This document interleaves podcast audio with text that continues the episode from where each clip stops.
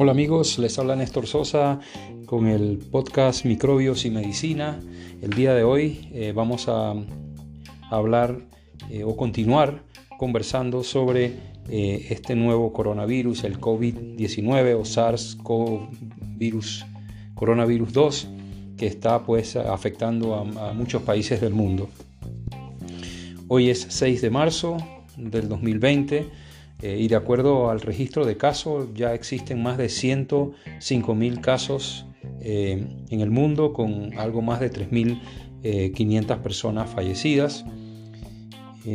ya el virus ha empezado a, a detectarse en países de Latinoamérica, Brasil, Ecuador, Argentina, México, República Dominicana, Colombia, Chile, Perú y Costa Rica tienen casos. Eh, Panamá, pues al momento de esta grabación no ha reportado ningún caso, eh, pero yo creo que es cuestión de tiempo que, la mayoría, si no todos los países, eh, detecten o reporten casos.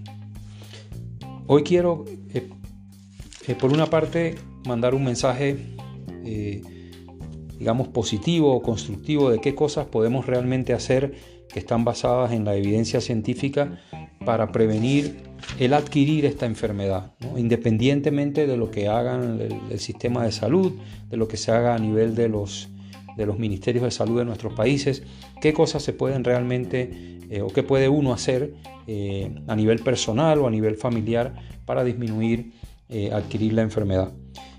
por supuesto que la medida más importante y que prácticamente suena como un cliché, pero es lavarse las manos y lavárselas con mucha frecuencia. Es decir, si uno sale a la calle eh, y manipula eh, cualquier superficie, llámese el picaporte de una puerta, entra a una tienda, empuja la puerta, va eh, y paga en la caja y aprieta la, maquinita de, pagar con la tarjeta de crédito, todas esas cosas son contactos que, que, hacen nuestras manos con superficies donde pudiera, en un momento que haya circulación comunitaria del virus, pudiera estar presente eh, el virus y causar una, infección porque uno luego se lleva la mano eh, o los dedos a, los ojos, a la nariz o a la boca eh, y, se, y se autoinocula. Entonces, ¿cómo lavarse las manos? Bueno, la verdad es que no es cuestión de solamente muy rápido, sino si es posible con agua y jabón y puede ser jabón común y corriente, pero las autoridades recomiendan hacerlo por lo menos por, por 20 segundos Em, hay el truco este de lavarse las manos y cantar el, feliz cumpleaños o el happy birthday, em, básicamente que toma más o menos 20 segundos en hacerlo. Eh, muy importante hacer el lavado de manos pues eh, con la mayor frecuencia posible, especialmente después que uno ha, eh, estado en contacto con superficies en el trabajo, en actividades em, recreativas, en cualquier situación, lavarse las manos el, gel alcoholado puede también usarse, especialmente si tiene más de 60%, 70% de alcohol. Es efectivo destruyendo el virus, así que uno puede frotarse las manos con gel alcoholado. Eso es bien importante. Lo segundo, que es un poco más difícil, eh, es tratar de no tocarse los ojos, la nariz y la boca. Hay eh, estudios que demuestran que uno lo hace muchas veces al día, entonces si uno puede conscientemente tratar de no tocarse los ojos, la nariz y la boca o hacerlo en la menor cantidad de veces posible porque muchas veces es, eh, uno lo hace inconscientemente, pero, pero es una práctica importante. Eh, lo tercero eh, es de una manera, digamos, programada, tratar de disminuir las cosas que uno anda tocando por ahí. Si uno sale, por ejemplo, tratar de no apretar el botón del ascensor con la mano, sino uno lo puede apretar, por ejemplo, con el codo si uno va a empujar una puerta, pues a veces uno puede virarse y empujar la puerta con la espalda. Es decir, buscar cualquier, cualquier truco que te ayude a, eh, de alguna forma eh, u otra, tener un menor contacto con las superficies donde teóricamente pudiera encontrarse, encontrarse el virus. Especialmente si uno trabaja en un hospital, es bien importante, o en un lugar donde haya muchas personas circulando, es muy importante recordar que los zapatos están en contacto directo con el suelo. Muchas personas tosen, estornudan y esas gotas con el virus caen al suelo y pueden contaminar eh, transitoriamente los zapatos. Así que cuando uno llega a la casa, eh, o bien eh, desinfectas los zapatos con un spray de estos comerciales que tengan un antiséptico. Hay también unas alfombritas que tienen, que tienen que están impregnadas de, antiséptico también se pueden utilizar. Son medidas un poco extremas, pero, pero es para darle, digamos, todos los trucos eh, posibles para, para eso. ¿no? Yo en mi casa eh, tengo la práctica de desde que surgió este virus, pues de quitarnos los zapatos apenas llegamos a la casa y desinfectarlos, desinfectarlos incluso antes de quitárnoslos y dejarlos en el, en, el, en, el, garaje de la casa y que no estén adentro. Especialmente mis zapatos porque yo estoy todo el día trabajando en el hospital. Eh, otro punto importante es que si uno sale a la calle, que es inevitable en muchas ocasiones salir, hacer compras, hacer diligencias o lo que sea, tratar de mantener una distancia de uno o dos metros con las demás personas. No es fácil hacerlo, pero evitar, eh, si uno tiene que estar en una situación donde, por ejemplo, en la fila de un banco, pues tratar de mantener una distancia prudencial por si esa persona se vira y te tose o te estornuda encima. Eh, es una medida un poco eh, difícil porque a veces la gente se te acerca, pasan al lado, pero por lo menos si uno, si uno lo hace, digamos, de manera deliberada, pues puedes disminuir esa posibilidad. Obviamente ya si uno entra al ascensor o al, o al metro, pues va a ser muy difícil si el metro está muy lleno. Eh, evitar ese contacto cercano con las personas. De hecho, yo estaba escuchando hoy que, que en Italia pasaron una ley que hay que mantener una distancia eh, de uno o dos metros con las demás personas por ley. Imagínense qué, situación más extrema. Lo otro que es muy importante es la limpieza de las superficies eh, que son tocadas con frecuencia. Por ejemplo, en el trabajo, el teclado de la computadora, el escritorio, el mostrador. Eh, es importante pasarle un desinfectante eh, con varias veces al día porque obviamente si las personas conversan y hablan o tosen encima de esas áreas pues pueden contaminarlos si las tocan con las manos que puedan estar contaminadas con el virus entonces es una buena práctica limpiar esas superficies. Hay, evidencia de que, de que, la limpieza, eh, incluso en los cuartos de los pacientes, elimina el virus. Hay un estudio de Singapur que demostró que prácticamente si uno hacía una limpieza en el cuarto del paciente no se encontraba, sin embargo, antes de la limpieza pues está en todas partes, en, eh, digamos en todo el área alrededor del paciente, incluyendo el inodoro, porque este virus parece también excretarse eh, por la vía gastrointestinal. Otro punto que es bien importante eh, es la limpieza dentro del hogar. Es decir, si uno tiene un familiar que está con el virus o que incluso sin saber si tiene el virus, es importante extremar las medidas de limpieza eh, y pues eh, las, superficies que se tocan muy frecuentemente en la casa, incluyendo el celular, por supuesto, y otros aparatos electrónicos, los mostradores, el baño que uno utiliza, el servicio sanitario, mantenerlo limpio y limpiarlo pues, prácticamente a diario mientras dure esta alerta de epidemia. Por supuesto que hay otras cosas que son de sentido común. Si por ejemplo la persona fuma, yo creo que es un buen momento para tratar de dejar de fumar porque evidentemente cualquier tipo de enfermedad pulmonar, si uno adquiere esta, este virus, te pone en mayor peligro de agravarte y enfermarte. Eh, el estar en buenas condiciones físicas, mantener una dieta balanceada, pues te puede ayudar a enfrentar el virus.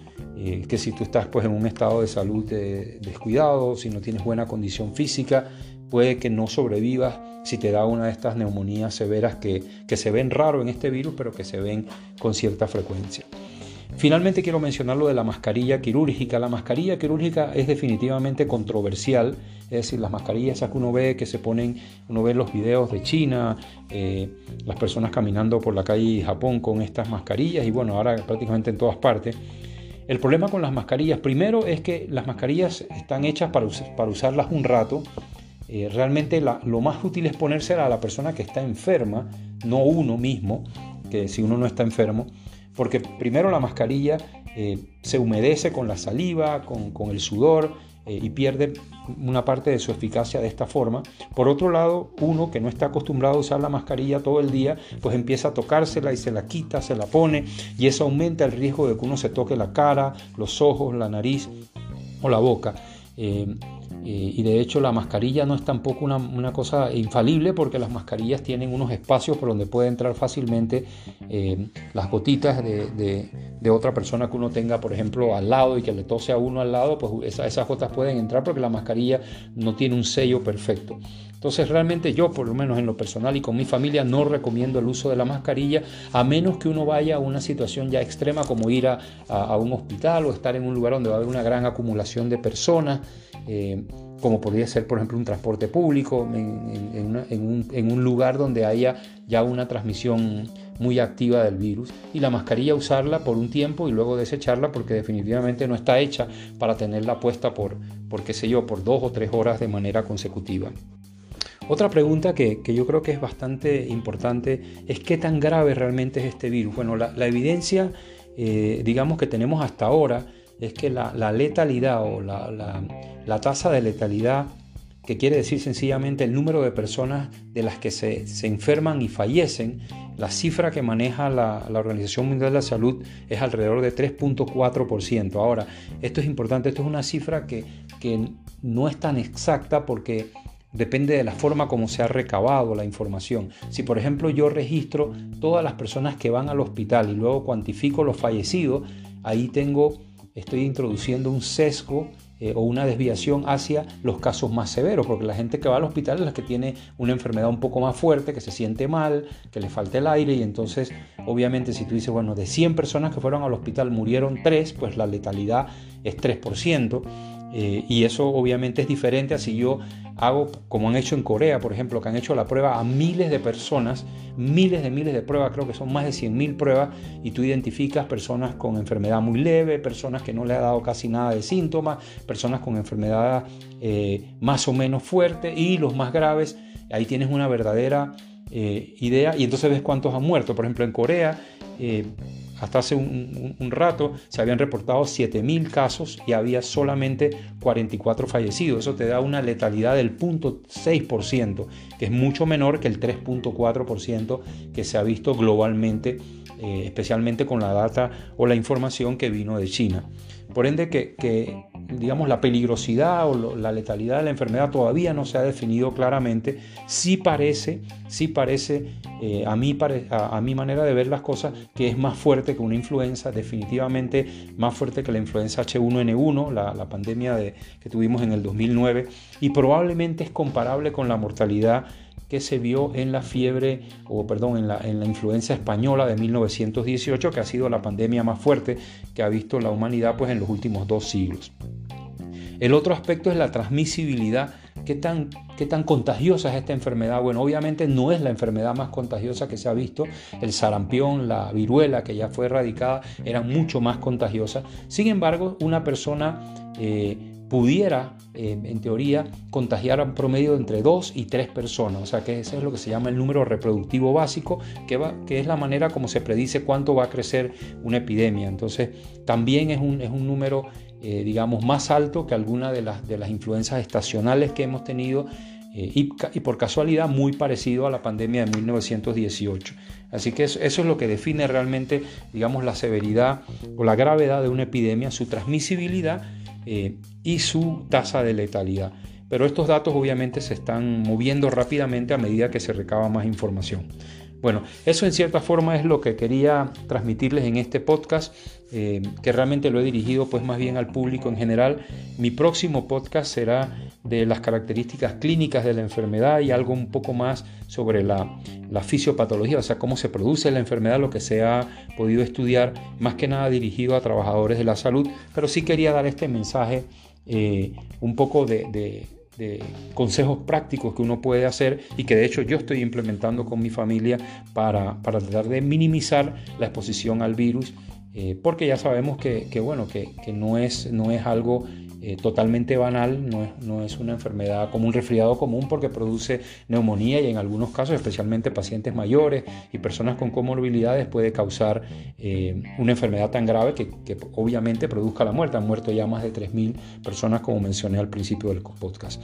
Bueno, muchísimas gracias, espero que, les sirva este podcast y seguiremos eh, comunicándonos periódicamente de este tema y otros temas relevantes a microbios y medicinas. Muchas gracias y saludos. Thank you.